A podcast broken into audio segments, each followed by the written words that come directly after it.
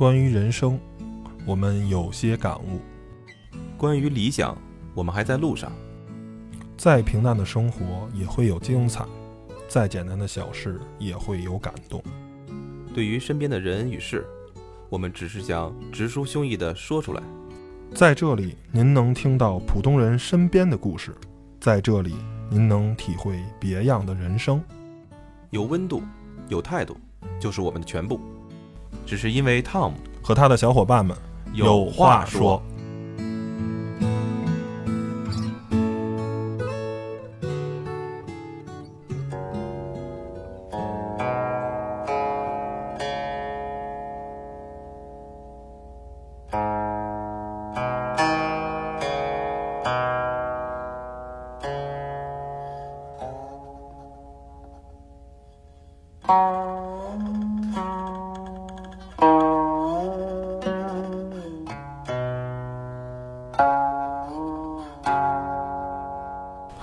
您现在收听的是汤尔电台汤小有话说，我是汤姆，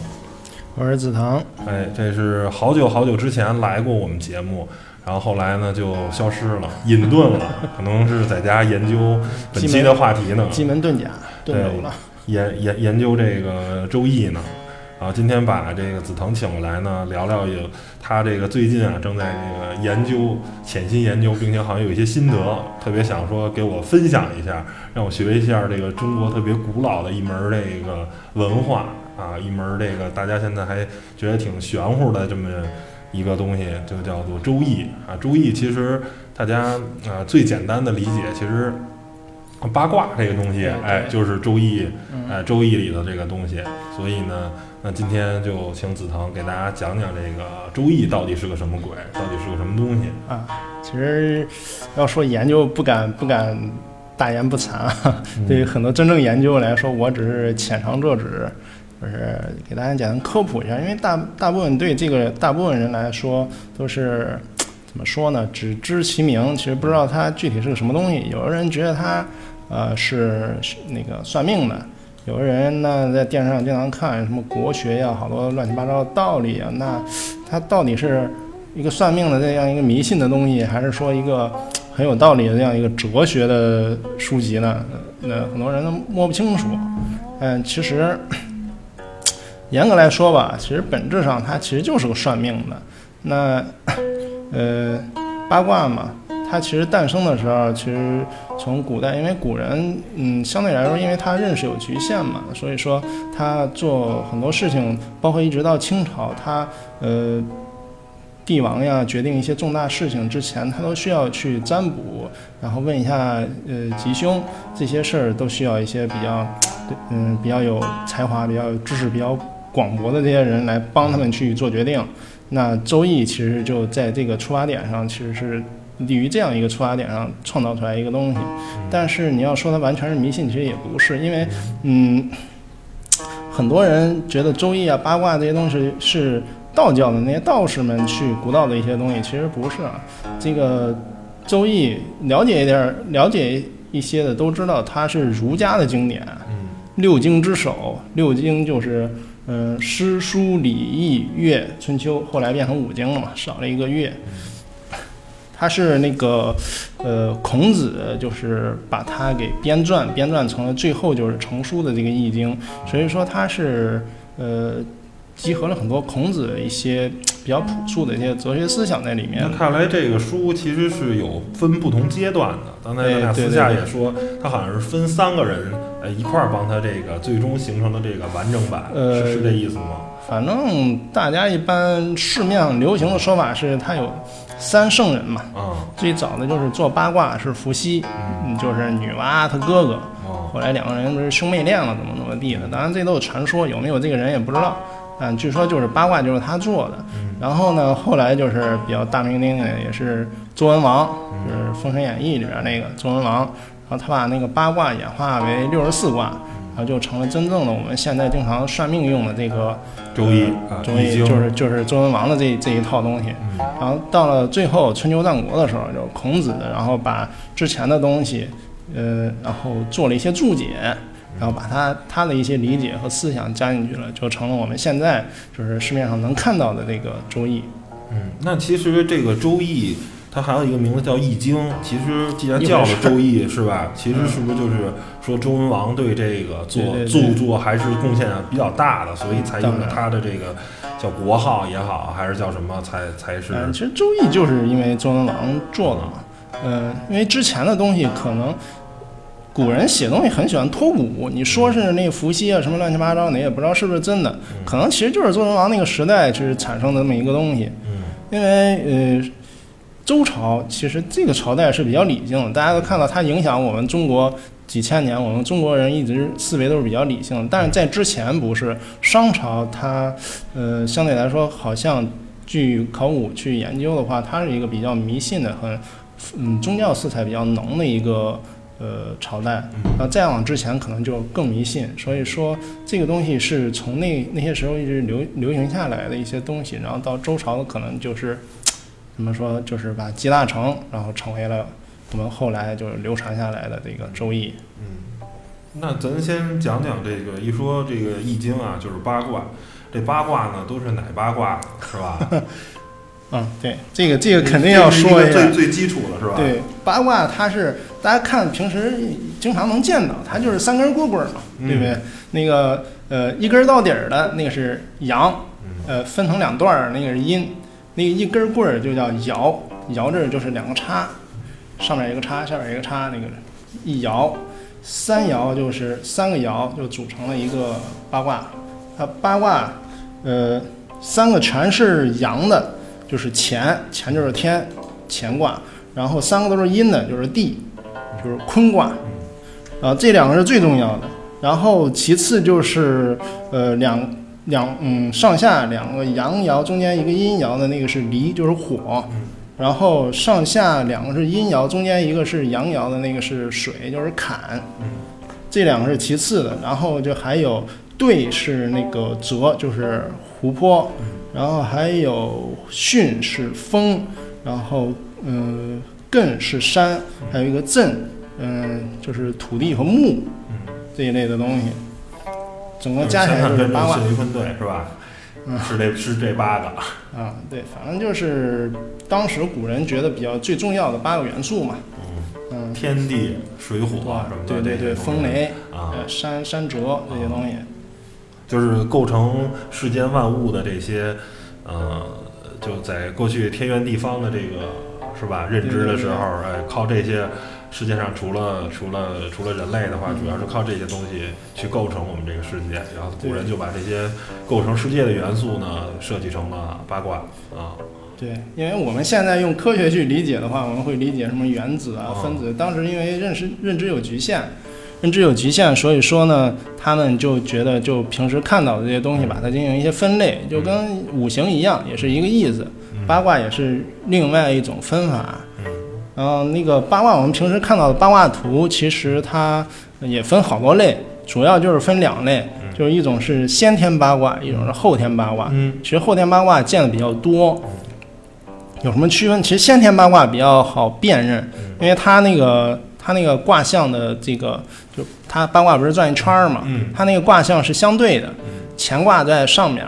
就是坤卦在下边儿，然后那个离卦在左边儿，坎卦在右边儿，这样天地水火这样是还有风雷三折是对着的，这叫先天八卦。嗯就是比较有规律，好认。但是，一般我们看到的不是这个，一般看到都是后天八卦，嗯它那个比较乱，是那个离卦在上面，然后坎卦在下面，这是为什么是后天八卦？为什么要这么设计？是为了好画还是为了什么？也不是这个。说实话，你问我，我也不太明白它的原理。但是据说是根据。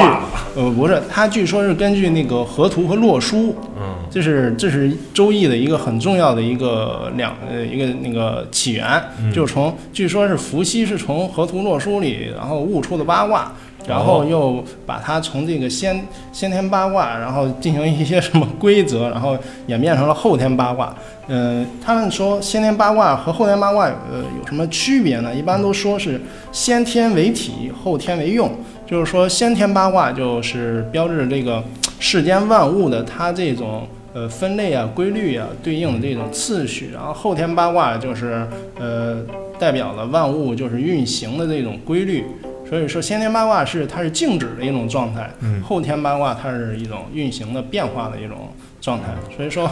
所以说我们一般就是算命的时候用的是后天八卦。哦，一般你说我还说先天听过一个，嗯，这个就是在评书里比较多啊，这个叫八卦掌，然后呢，一般都是叫太极生两仪，两仪生四象，四象生八卦，八八六十四卦，打了一套八卦掌，然后别人就叮铃当啷啊，只见只见其声不见其人，然后给人包住了，然后叮铃当啷给直接给干倒。那这个就是太极、两仪、四象、八卦这些东西，就是它是它它是有什么说道吗？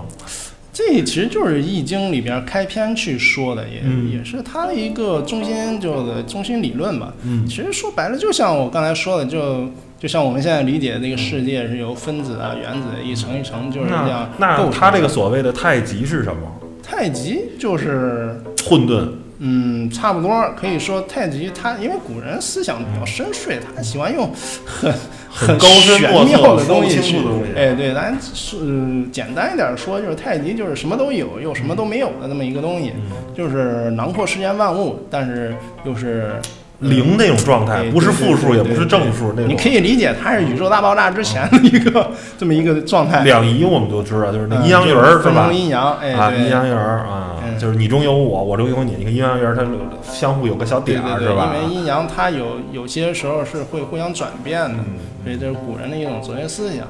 那这个四象呢？四象指的是东南西北吗？还是是什么？你知道吗？四象的话，它是呃两爻两爻合成一起为一象，嗯，它那个其实呃用处不是太大，就是那么一说啊。哎，对，用处不是太大。但是，一般我们就直接就用到八卦，四象很少去用它的一个东西。嗯，然后就升到就升到八卦了。对对对，一般就是用八卦，也可能因为说白了，我们为什么最后又八卦又演化成六十四卦这样这么复杂，而且最后我们一会儿要说到那个呃奇门遁甲，嗯就是我们经常有时候玩游戏啊，或者看一些小说啊什么会涉及会写那个东西叫奇门遁甲，我们听过这个名字，但很多人他不知道到底是什么东，西啊。这个东西就把它更复杂化了。哦所以说，我就刚才说了嘛，这一系列东西其实说白了就是为了算命。嗯所以算命呢，嗯，我举个例子，比如说我们抛硬币，这也算是一种算命嘛，求神。其实就是呃吉凶两仪，哎，对，哎，就是正反阴阳对对对啊。但是那抛硬币相对来说就比较简单，因为它只有两个可能性，嗯对不对？但是如果我们把它给复杂化，然后它的复复杂程度越大，它的可能性就越多，那你去分析的这个可能性，其实我觉得也就是有点像说那个塔罗牌，是吧？哎对对对，哎，你看它好几十张，我也不知道塔罗牌有多少张，反正看着一把挺多的，那这就有很多的这种可能性，啊是吧？然后它每个牌呢，可能根据不同的情况呀、不同的状态，又有不同的。对应的，哎对，，其实周易也是也也是这个意思。嗯因为古人，你所有的涉及到算命的这些东西、算卦、求神问卜的东西，它都会有这样一个趋势，就是把这个东西给复杂化，尽量让它就是有更多的解释。嗯这其实你就能理解它为什么越变越复杂，越变越复杂了。嗯，其实就是古人在很多时候解释不了这个世界，他在科学技术没达到一定哎程度的时候，他解释不了这个世界，他尝试着啊用这知天命啊什么的，用用这用对对对天的意思啊，我去对哎，上帝是让我怎么哎，叫可能上不是不能说上帝吧，神啊或者是什么，然后玉皇大帝什么的，让我怎么走我就怎么走啊，对，就就是命运这种啊意思嘛。他们觉得命运是不能改变的，所以我因为当时感觉人力就是很微薄嘛，嗯对抗不了自然，嗯所以说他要求神问卜，问一下这个呃我们那个命运未来到底怎样。比如说我要出兵打仗，我们能不能赢？我们得问一下。嗯，所以其实古代它那个算命也是相对比较简单，它有很多方法，比如说就是有一种方法就是呃一抓一把草，然后你从里边抽出几根儿，然后数数。那不同的数呢，它就代表着不同的意思。啊。还有一种，还有一种，你可能可能有些人听说过，就是拿一个乌龟壳儿哦，去烧知道知道烧，然后烧出那个裂纹儿，然后根据不同的裂纹儿呢，然后去解释。甲骨文什么的，不就 有有时候可能某个某个裂纹儿像什么字儿啊，就就是那意思。所以说古代那个为什么那龟嗯那乌龟代表的一些很神圣的那个呃一一个东西，所以说因为当时正常拿就是占卜用的哎对，来占卜，所以可能代表着跟天地呀、感应这样一个东西。通灵嗯，而且本身乌龟也是一个长寿的动物啊。哎，对对哎，对对对，你确实也，你感觉你看人活五十岁、六十岁就很了不起了，然后他们活一百多岁，哎，感觉挺神奇，是吧？肯定是这个里里头是有故事、有讲究，不太一般 啊。但是我们一占卜就把他给杀了，所以说那个庄子其实也挺扯的。庄子不就说嘛，也不是有人请他去当官嘛？他说，你我是愿意，我如果我是一个乌龟，我是愿意在水里边游着呢，还是被你们拿到那个 去占卜，然后放到庙里供着呢？我觉得我还是在泥里边游着吧。庄子自己那样说的嘛。嗯嗯嗯，行，那咱继续还是回到这个周易啊，咱这先先讲讲这个八卦吧，就是再再再细细的去去讲一下这个。嗯，呃，我们先先说一下，因为呃，这个周易它属于哪哪一个门派？啊，呃，简单这样说，因为很多人觉得我们经常会上山，比如说北京有白云观，嗯，白云观它是那个道教的，是这意思吧？白云观它是全真教的，就是一个相当于最大的一个道场，因为它是丘处机当时金国的一个嗯、呃最大的道场。我去那儿参观过，你去白云观的话，门口就是一排算命的，大家大家大家经常见，大家可能觉得它是一个道教的东西，其实也不是。就像我刚才说的，它其实它很难分具体是哪个哪哪一块儿的，但它更偏向于儒家。嗯因为我刚才说最后那个三圣人嘛，最后一个是孔子，是他最后相当于集大成了这么一个东西，所以说其实是历孔子这辈子没少干事儿，挺忙的，老爷子。对，所以说他很伟大的一个人，确实是如此。他嗯，所以后世研究这个周易的都是那个儒生居多，嗯。嗯，道士也有，但是其实古代的道士绝大多数啊文化程度不是很高。你让他们研究这样一个比较复复杂的东西，他很多人不光是要懂语文，而且这个八八六十四对数学，其实哎，这是这个东西在古代是相当于当时数学最高水平的一些东西，嗯，中国人的数学的技能都用在这上面了。这个东西在古代叫做术，就是术士。我们玩游戏知道有一个术士，就在占卜师有点那感觉啊。在中国的古代也有这个术，它这个学问叫做术数，就是术，一个是那个术士的术，嗯一个叫一个数学的数，两个字儿术数，这个就是就这一类的东西都归到术数这一门里边。其实而且还是一个八进位制的这么一个，应该算八进位制吗？还是算它算应该算八进位制的这么一个？呃，不好说这个。你要说你也可以说它是二进制的，嗯很多人说什么计算机发明就受这个启发，也不知道真的假的，也可能是吧。嗯，它那个术其实，呃，《西游记》里边就是孙悟空去上山就是学法术，找菩提老祖学法术的时候，菩提老祖不是跟他说嘛，嗯他不是想学长生嘛，然后菩提老祖想问他想学什么，不是跟他举了很多例子嘛，其中一个就是他说那个菩提老祖跟他说嘛，我说说我们道道门里边有三十六三百六十个旁门，每一个都能学的学到的东西，你想学哪一个？然后孙悟空说我不知道都有哪个，你你随便跟我说一个吧。他说第一个就是数字门。就是这个，他菩提老祖自己说的是，呃，数字门乃是呃请仙伏鸾，这个伏鸾就是其实就像我们玩笔仙，就现在玩笔仙，当时是好像拿一个笔，然后两个人儿一块儿握着这个笔，然后在沙子上写字儿，是这么样一个活动。然后还有什么问卜蛇事，就是我刚才说的那个抽草那个，然后能知呃什么趋吉避凶之理。就是说，这个数字门就是干这种事儿的，嗯。啊，所以说呢，呃，其实这个东西就是还是偏儒家一点嗯就像嗯，我刚才说的先天八卦、后天八卦，其实这个东西，呃，很多人说先天八卦是伏羲做的，后天八卦是文王做的，但是呃，我们进行考究啊，其实这个东西在宋朝以前都没有去分得那么仔细，可能还是后天八卦用的多一点。然后那个直到了一个叫做嗯邵雍的人，他是一个就是这个周易方面的大家，然后他进行把这个八卦进行了分类，就是嗯分成了先天呀、后天，但后来好像还还说有中天，反正很多，但主要是先天和后天它这这两种。主要其实就是画法，谁在上头，谁在下头。对对对，嗯然后他也可能根据自己理解去加入一些理论。然后那个邵雍呢，还他还那个嗯，发展了很多这种易学的理论，其中有一个叫做梅花易数，这个可能不是太有名，但是也是那个易学里边，嗯，相对来说比较嗯典型的一种一一一种分支吧。嗯嗯，梅花相相对来说比较简单，我也看过那个书，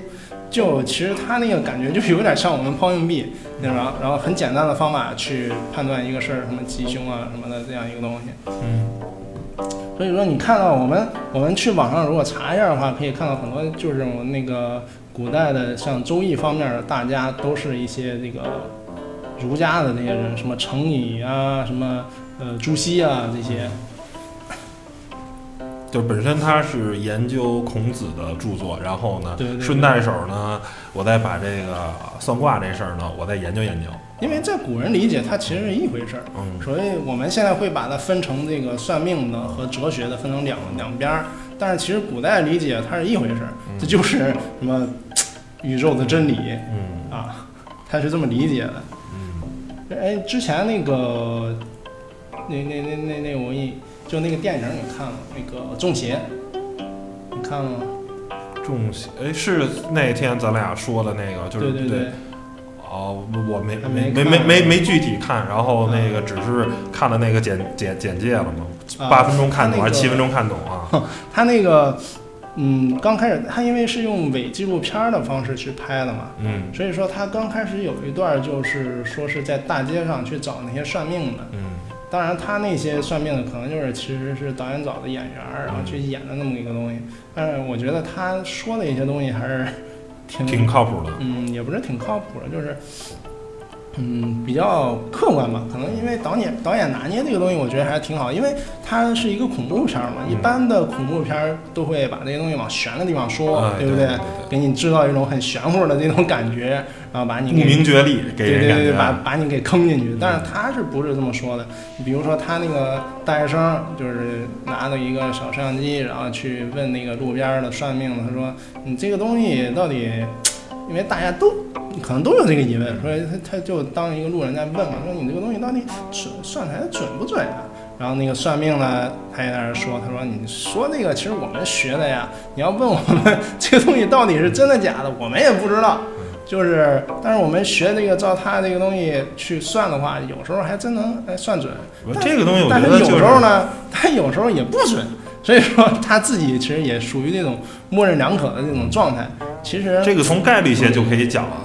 对对嘛，对你就是当你不做不会做题的时候，你一直赌 C 的话，呃，嗯成功率还是最少正理论上是应该有百分之二十五的吧，是吧？嗯对，嗯，你像就是我们平时会聊一些星座呀，其实也能看出来，因为它很多东西是有普适性的，你知道？你像比如说一个星座说什么这个星座的人爱吃，可能很多人其实都爱吃，对不对？你说你这个星座人很懒，可能其实对很多人就本身就很懒，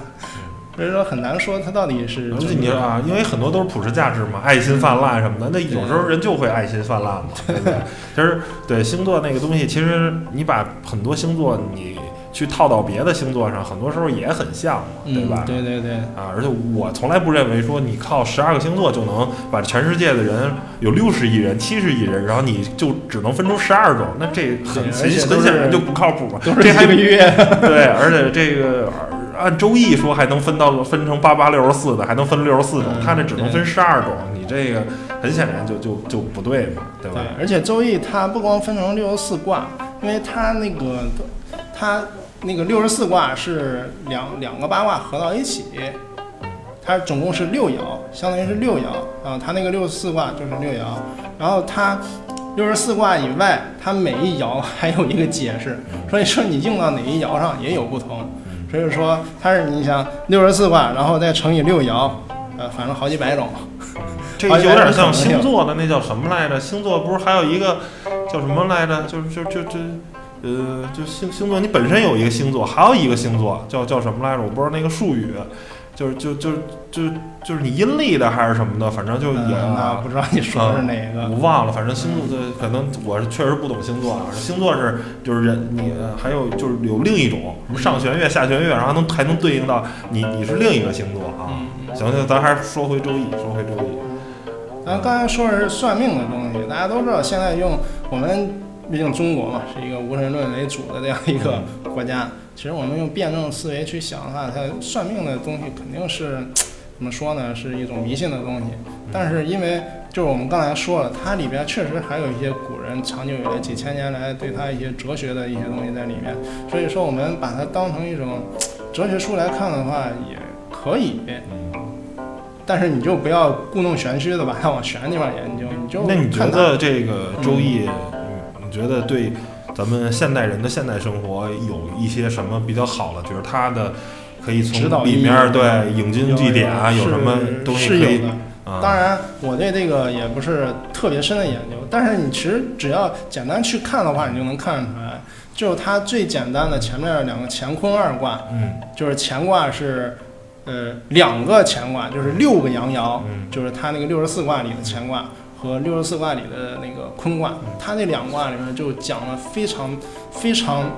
呃，朴素而 有用的道理。嗯你如果把这两卦的那个道理看清楚的话，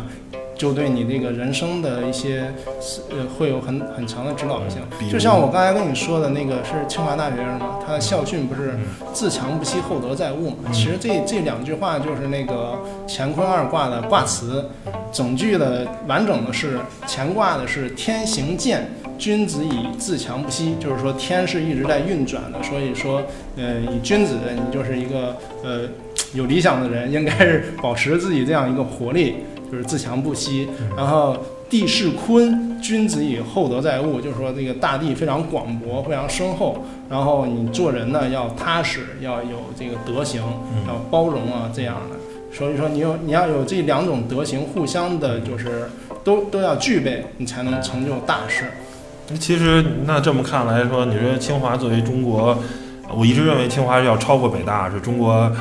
就是第一学府啊。我我反正一直是是是这么认为的。第一名不是两个一直打，你始终没分出来。但是我个人认为啊，因为一个重理，一个重文，我对我觉得对一个国家来说啊，对一个大国来说，理还是很重要的啊，嗯因为大国重器嘛，是吧？因为你工业时代对工业，你你光靠文学，呃，你你其实我觉得理有点像眼前的苟且啊，各种生计啊，人们得生存啊，高科技什么的，然后诗和远方可能是属于北大的那个，但是你没有眼前的苟且，就没有诗和远方，所以我觉得对于一个大国来说。就是清华的这个强大的理工科，还是为为中国的就是近三十年发展的崛起，还是很还是贡献了很多啊。那北大目前中国这三十年，其实在文学方面，我觉得也没什么特别让让人呃说说是怎么着个。也很难说，因为文学这个东西，像艺术的东西都是有很强的随机性。对，大师一批一批来，大师一批一批走对，对但是这个他有时候有时候可能，比如说社会动荡的时候，就会产生很多这个 对艺术家。但是社会动荡的时候，这些理工男们还是继续的搞科研，继续为国家的较稳定。对，继续为国家的科技啊，然后进步啊什么的。所以，那你想，作为一个这么理性的啊一个大学，也选择了《周易》的里面的经典的这个话语，然后当做自己的校训，其实也能看到说出来这个呃。其实有些时候，这些所谓的玄学啊，这些所谓的啊迷信，其实跟真正的科学，呃，没有什么特别明确的这种界限。因为科学本身，你现在认为的科学，可能过五十年、一百年就认为你这就是迷信，是吧？对对你现在倒退二百年前，人的认知总是一直都是对对对，因。为科学其实科学科学不是真理，科学是人类追求真理的一种方法。一个过程。对，然后 你接着说，还说那个乾坤二卦啊吧，就是说，呃，就是我刚才说的“自强不息，厚德载物”嘛。但是它往里细了还还有细分，因为我刚才说的每个卦都有六个爻嘛，它每一爻代表了不同的状态。比如说乾卦，乾卦就是最可以说是最尊贵的一卦，所以说一般它象征的一个人呢，嗯，就是一个很牛逼的人，比如说一个帝王，从就是从白手起家，然后一直到最后的辉煌这样一个过程。但是它每每一个爻它所说的这个词都不同。比如说那个第一爻，嗯、我看一下啊，啊，没事儿，不着急。对他，反正他是一个那个表现人从那个最初始的状态，然后到最后功成名就的这这么一个过程。第一卦叫做潜龙勿用，嗯其实你看那个武侠小说，就是金庸小说，他那个降龙十八掌很多用的都是这个这里边的东西。嗯它里边用的“龙”这个词，意思就是就是说他指的这个人，就是说他是一个很有实力的人，所以是是龙嘛。嗯潜龙勿用，就是说你这个，嗯，虽然你是个龙，但是你现在实力还不够，所以说你要韬光隐晦，嗯就是他这个韬光养晦，所以说他这个中心思想就是说，你虽然你很有潜力，但是目前你还没有实力，所以你就不要不要装逼，装逼遭雷劈，你就是稍微务实一点，嗯小心一点。然后低调做人，高调做事。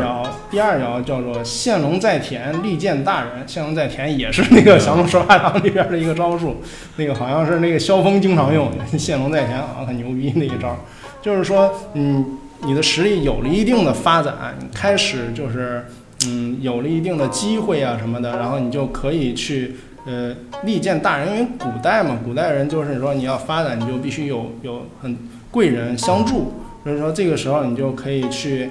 嗯，去找你自己的机遇，找你的发展的这样一个机会。然后第三爻叫做君子终日乾乾，呃，夕惕若厉无咎。它这个意思就是说你你现在在发展，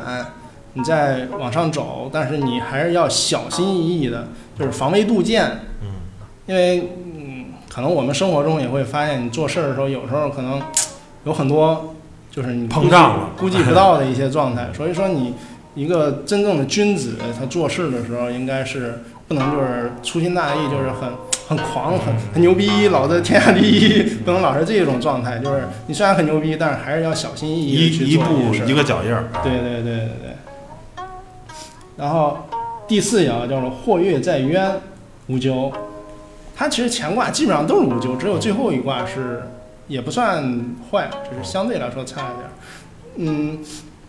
什么叫或跃在渊？就是说它这个龙还是用这个龙在比喻的，就是说这个龙一会儿飞到天上，一会儿就是潜到水里边儿，其实象征了人的一种呃际遇，因为你不可能一帆风顺。你就是站到现在已经到了一个很高的位置，但是你很难保证自己一直在一个很高的位置。举个例子，就像邓小平嘛，嗯在我们很牛逼的一个人，然后之前不是三起三落嘛，嗯就像就像你，但是你作为一个有实力的人，你要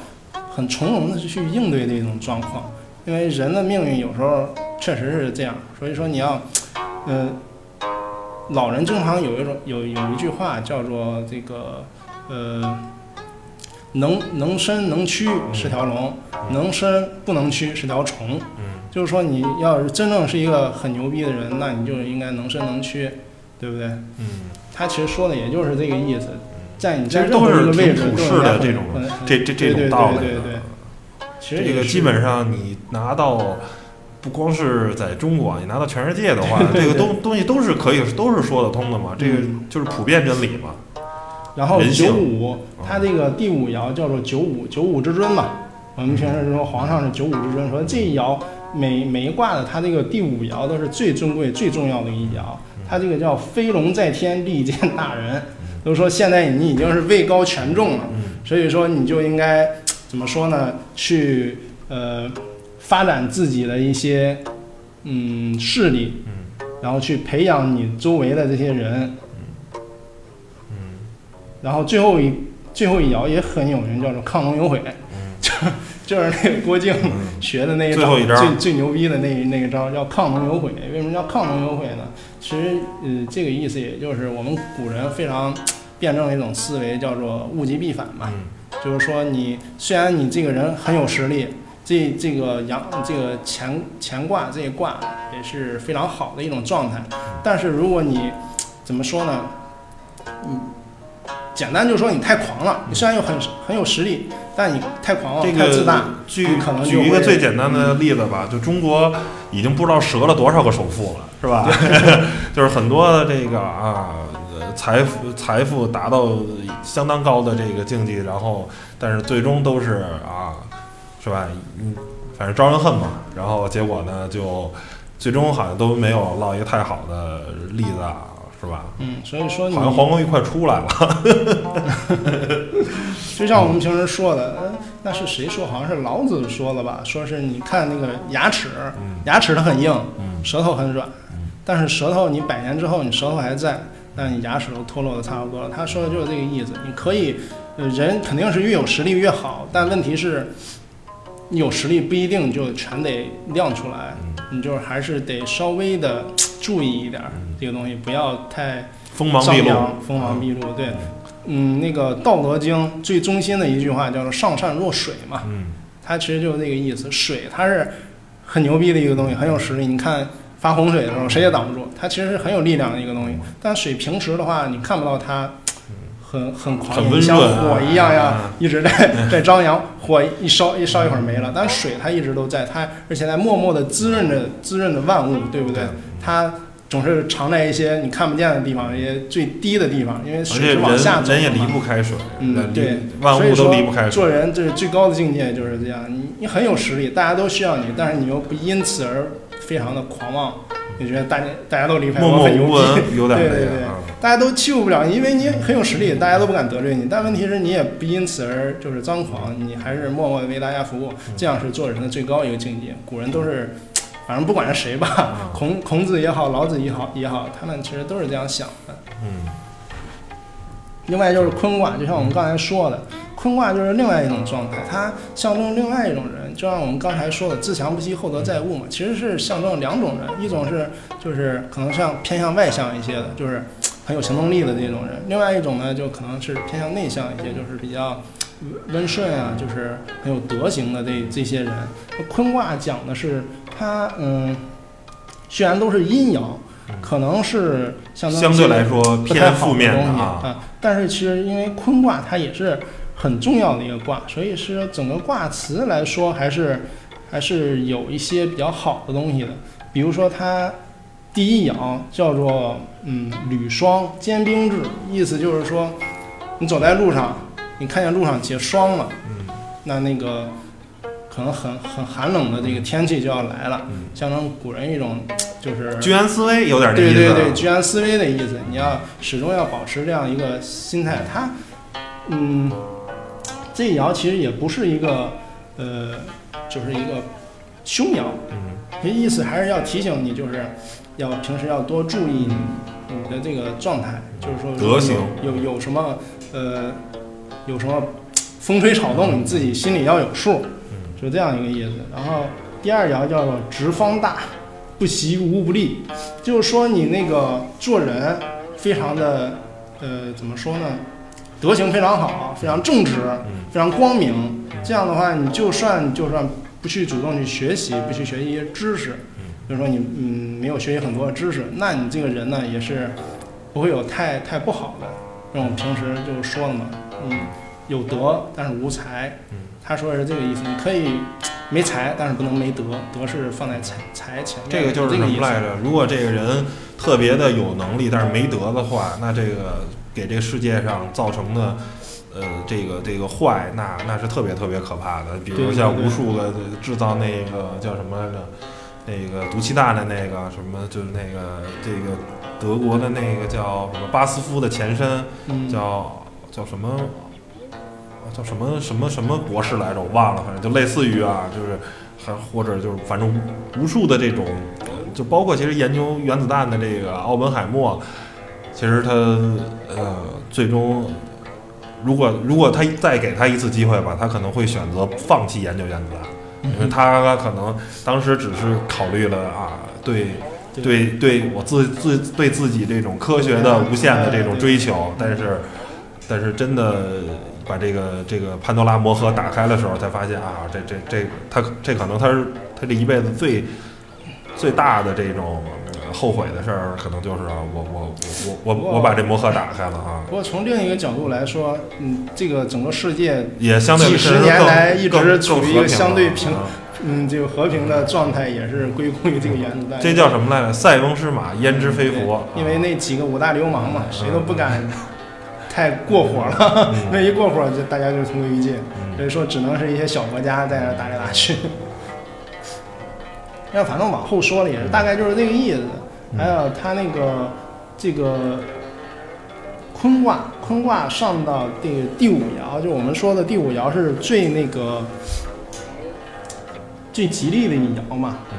他呃说了一个皇上元吉，好像也是很好的一个意思，就是皇上就是古古的时古代的时候，就是这个黄色是非常好的一个嗯尊贵的颜色色，很尊贵的颜色，就是你穿黄色的衣服，代表你这个就已经嗯上到一个很很很厉害的一个位置。所以说你这个虽然你是坤卦，你可能没乾卦那么的古人觉得没那么好，但是你如果把这个发展到一定的极致，就是把你的德行发挥到一定的极致的话，也是会有一个很好的结果的。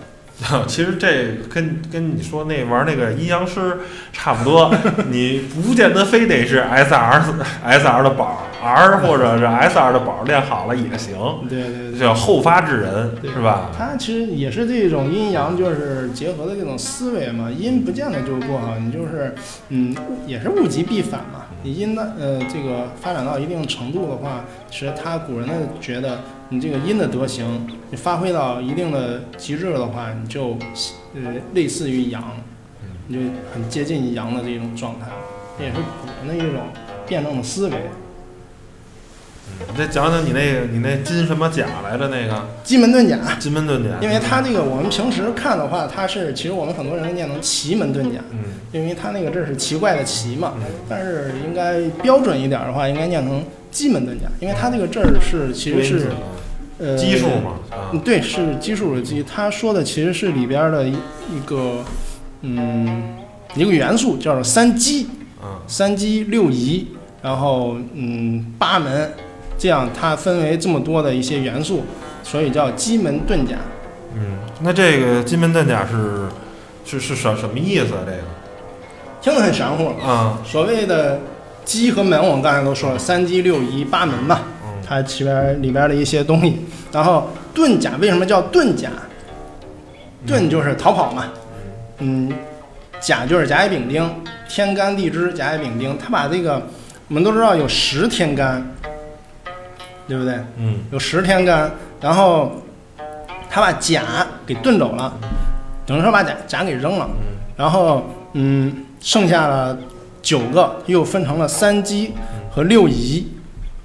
又分成了这两部分。其实最后最终对的其实就是后边的六仪，它等于说是，嗯，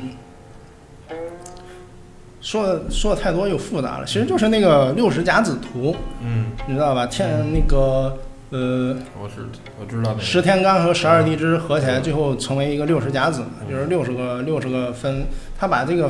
其实就是为了跟这个八卦相合。你知道古为什么我们刚才说奇门遁甲，就是把这个八卦发挥到一个很复杂的一个极致。就像我们刚才说的，你算命的话，就是要让它越复杂，你这个对你越有利，因为你有更多的可能去解释的可能性。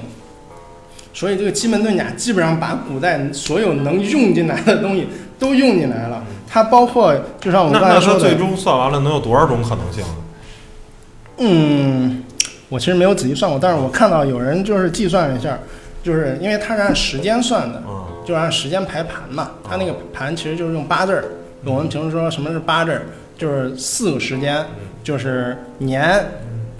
也是六十甲子，年可以分成六十个甲子，然后月可以分成六十个甲子，就是一个天干一个地支不是两个数嘛？年月日时每个是两个字儿，就是你你生生辰，我们不是说八字，你就出生那个年月日时，然后就分成八个字儿。你想，比如说你想占卜，你比如说我明天要去哪哪哪儿，你想问一下吉凶，你就把这那个时间段的八个字儿，然后用他的那个方法去排盘。其实这个是死的，你可以电脑上有很多，你搜一下叫做呃排盘，就哗有很多网站就出来了，你就可以直接在上面输入日期，然后它就会给你排一个盘。当然，一般它排出来你也看不懂，你要对它那个书的解释，嗯，其实都是一些死规律。嗯。然后最后对出来的，我看一个人算的就是全年应该有一千零八十局，啊，就比我们刚才那个，又复杂多了，又多了。四局，哎这一这种一千多种可能性。嗯，啊，那还行，那还行，确实够复杂。那成，我觉得反正聊到这儿也聊的差不多了。然后这个易经啊，我个人觉得啊，这个本身这个东西啊，没有倒是可信度不高。但是这个书里讲了很多我们这个做人啊，包括做事儿啊的道理，就比如像厚德载物啊，这些自强不息啊。哎，包括刚才说的那什么亢龙有悔啊，乱七八糟的那些东西，我觉得这些东西都是，其实都是很普世、很普世的价值。对了，啊我再跟你说一点，嗯就是那个奇门遁甲，你看应该看过《火影忍者》吧？啊，看过，《火影忍者》里边小李他那一招不是叫八门遁甲吗？啊其实就是这个改的，它里边那八门就是奇门遁甲那里边的八门，啊就是修生伤度景死经开。啊其实它那个你回去看一下它那漫画或者动画片，你也看看出来，它那个开八门的顺序也是按照这个顺序的。啊而且我最近玩阴阳师，它那个里边都是日语，我听不太懂。但是我那个画符召唤那个宝宝的时候，它里边念的唧唧歪念念那大概也个我是八个字听着，儿。我听着也有点像是在念这念那念这个八门的这个字儿呢，好像是修生伤度之类的东西。反正我我们回去这这八门很多地方可能以后我们玩游戏啊，或者说是呃一些影视涉及到中国古代哎元素对的这种啊，可能都会涉及到。嗯另外就是，除了这个奇门遁甲，那个《周易》里边有三大学问，一个叫一个就是这个奇门遁甲，一个叫六壬，一个叫太乙术。另外两个可能我们都不太不太知道啊。但是那个六人就是可能大部分拿的那个罗盘，就是看来看去，那基本上都是属于六人的。但是比较有意思的一点是，大家可以去网上搜一下，就是奇门遁甲、六人、太乙，大家去百度搜一下，可以看到非常有趣的一个现象，就是说每一个的解释都说这个他们这个统称为三世嘛，嗯就是易学的三世，嗯，每一个都说自己是三世之首，你可以看一下，确实都说自己是老大，对 对，非常有意思的一个事儿。嗯，行，别的也没什么。成吧？那呃，通过这一期节目呢，给大家呃最简单的普及了一下《周易》啊，或者是叫《易经》这这个这个其实主要的目的到底是什么为了科普啊这样一个目的。然后其中一些点可能大家也要有点儿这个顿然。